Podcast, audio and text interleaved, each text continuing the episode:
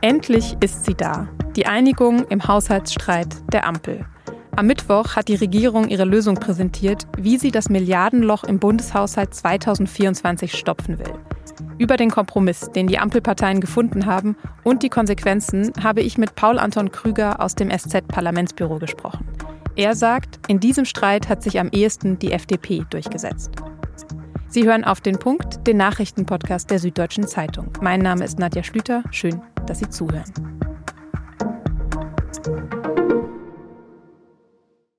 Als Bundeskanzler Olaf Scholz, Wirtschaftsminister Robert Habeck und Finanzminister Christian Lindner am Mittwochmittag im Kanzleramt vor die Presse treten, da sieht das erstmal ziemlich festlich aus. Im Hintergrund steht nämlich ein reich geschmückter Weihnachtsbaum. Aber was Scholz dann sagt, ist weniger feierlich. Meine wichtigste Botschaft zu Beginn, die Regierung hält an ihren Zielen fest. Klar ist aber, wir müssen mit deutlich weniger Geld auskommen, um diese Ziele zu erreichen. Die Regierung und damit das ganze Land muss also den Gürtel enger schnallen. Und das soll den Haushalt 2024 retten. Denn Hintergrund dieser Pressekonferenz ist einmal der Weihnachtsbaum, klar, aber politisch ist der Hintergrund, dass das Bundesverfassungsgericht Mitte November das berühmte Schuldenbremsenurteil gesprochen hat. Die Regierung hatte sich nämlich sozusagen Geld ertrickst, das sie laut Schuldenbremse gar nicht hätte einplanen dürfen. Und dieses Geld, das fehlt jetzt im Bundeshaushalt.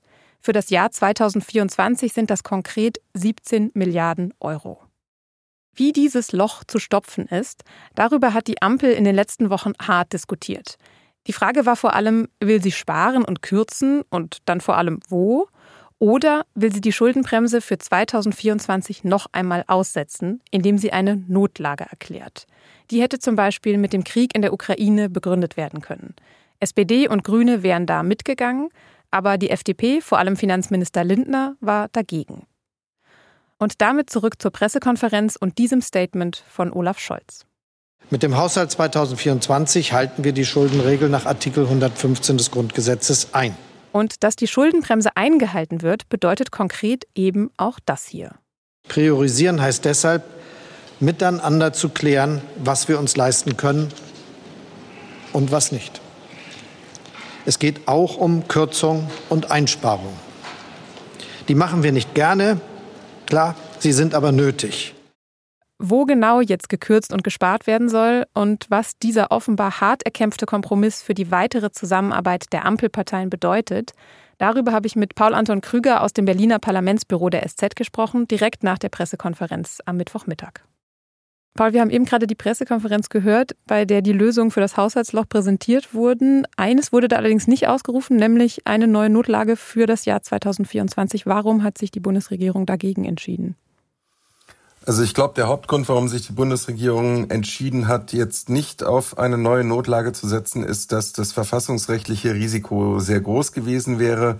Die Union hatte bereits angekündigt, dass sie gegen die Ausrufung einer neuerlichen Notlage vor das Bundesverfassungsgericht ziehen würde. Und ähm, dieses Risiko wollte die Ampelkoalition offenbar nicht eingehen oder hat es für so groß gehalten, dass man entgegen mancher politischen Forderungen, die vorher vorgebracht worden sind, zunächst darauf verzichtet hat. Okay, dann schauen wir uns vielleicht mal konkret an, was Sie angekündigt haben, wo das fehlende Geld denn jetzt stattdessen herkommen soll. Vor allem ging es darum, dass gespart und gekürzt werden soll. Kannst du kurz zusammenfassen, wo genau?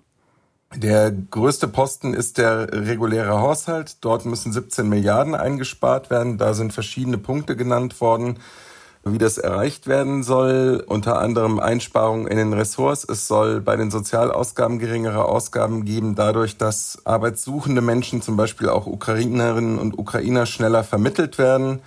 Was komplett wegfällt, ist der Wirtschaftsstabilisierungsfonds. Der wird nicht fortgeführt nach dem Urteil des Bundesverfassungsgerichts. Und es gibt sehr deutliche Einsparungen oder geringere Ausgaben beim Klimatransformationsfonds der aber erhalten bleiben soll und der auch neue Einnahmemöglichkeiten verschafft bekommt, so dass doch zumindest ein größerer Teil der Projekte, die dort gefördert werden sollten, fortgesetzt werden können. Darauf hat auch der äh, Bundeswirtschaftsminister und Vizekanzler Herr Habeck nochmal abgestellt. Olaf Scholz hat in der Pressekonferenz auch angekündigt, dass es nochmal einen Sonderfonds für den Wiederaufbau im Ahrtal geben soll, also nochmal extra Geld dafür. War das ohnehin geplant, dass dieser Fonds fortgesetzt wird? Das war ja vorher schon ein Sondervermögen und deswegen muss man jetzt eine rechtssichere Fortführung dieses Sondervermögens finden.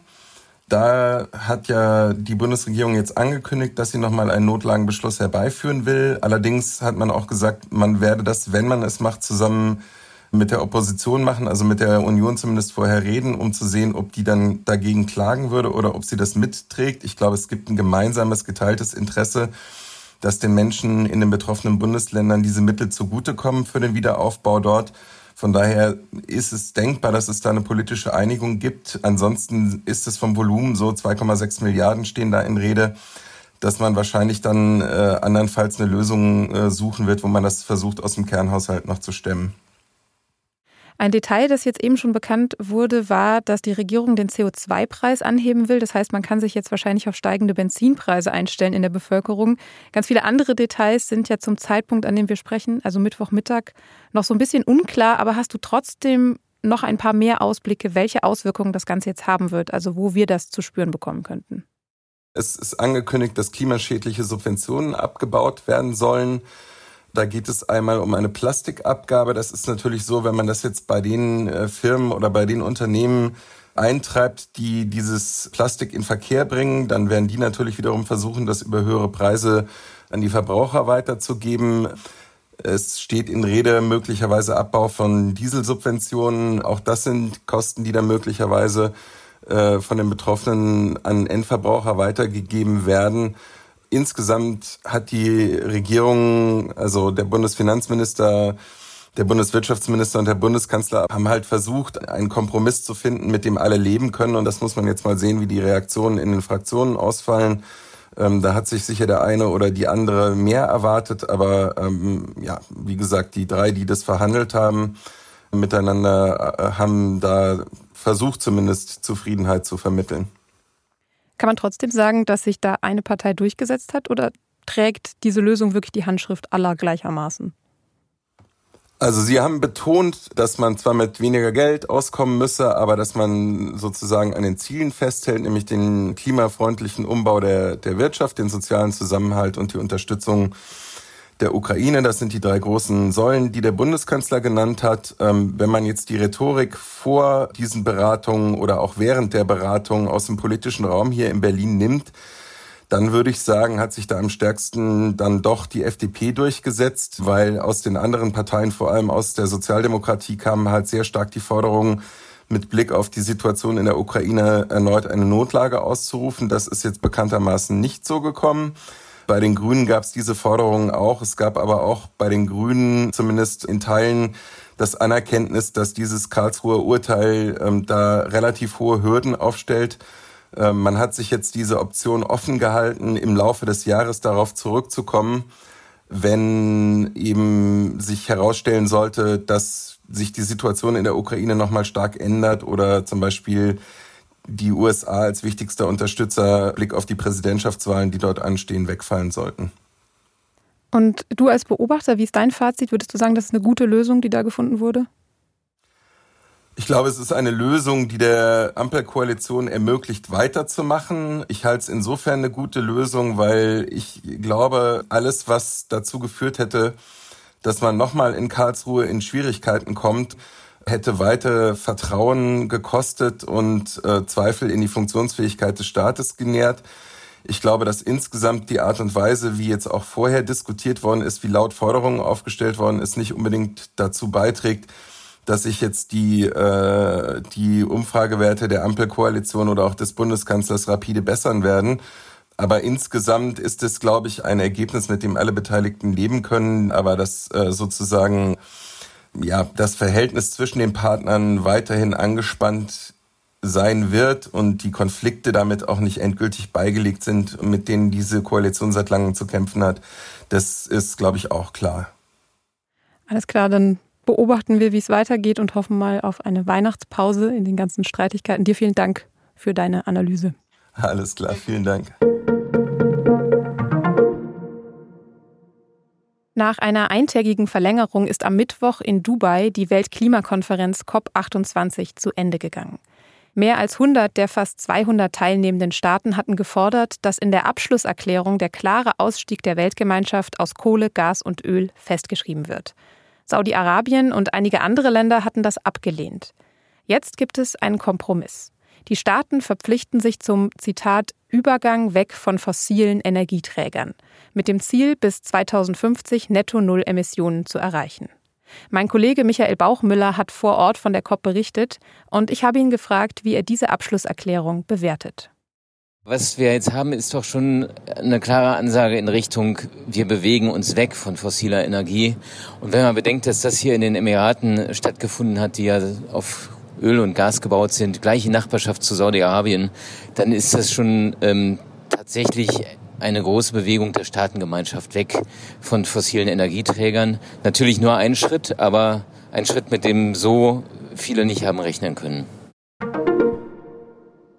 Am 11. Mai diesen Jahres sind acht Einsatzkräfte von Polizei, Feuerwehr und Rettungsdienst zu einem Einsatz in einem Hochhaus in Ratingen gefahren.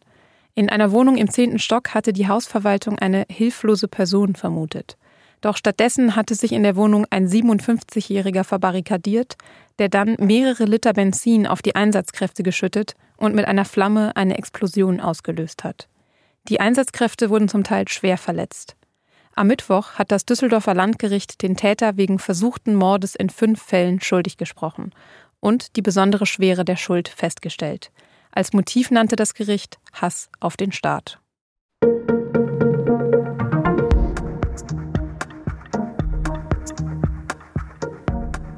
Ziemlich genau vor einem Jahr hat in München der größte Wirtschaftsstrafprozess der deutschen Nachkriegsgeschichte begonnen, nämlich der Wirecard-Prozess. Wer steckt hinter dem Jahrhundertbetrug, der aufgeflogen ist, weil 1,9 Milliarden Euro zwar in der Bilanz, aber nicht auf dem Konto waren? Das soll ein Gericht jetzt endlich aufklären. Und um diesen Prozess geht es in der neuen und dritten Staffel unseres Podcasts Wirecard 1,9 Milliarden Lügen. Darin schauen wir uns an, mit welcher Strategie sich Ex-CEO Markus Braun und der Kronzeuge Oliver Bellenhaus vor Gericht verteidigen und wessen Version der Geschichte plausibel ist. Die erste Folge ist an diesem Mittwoch erschienen. Ich verlinke sie Ihnen in den Show Notes. Redaktionsschluss für Auf den Punkt war um 16 Uhr. Produziert hat diese Sendung Jakob Anu. Vielen Dank dafür. Ihnen vielen Dank fürs Zuhören und bis morgen.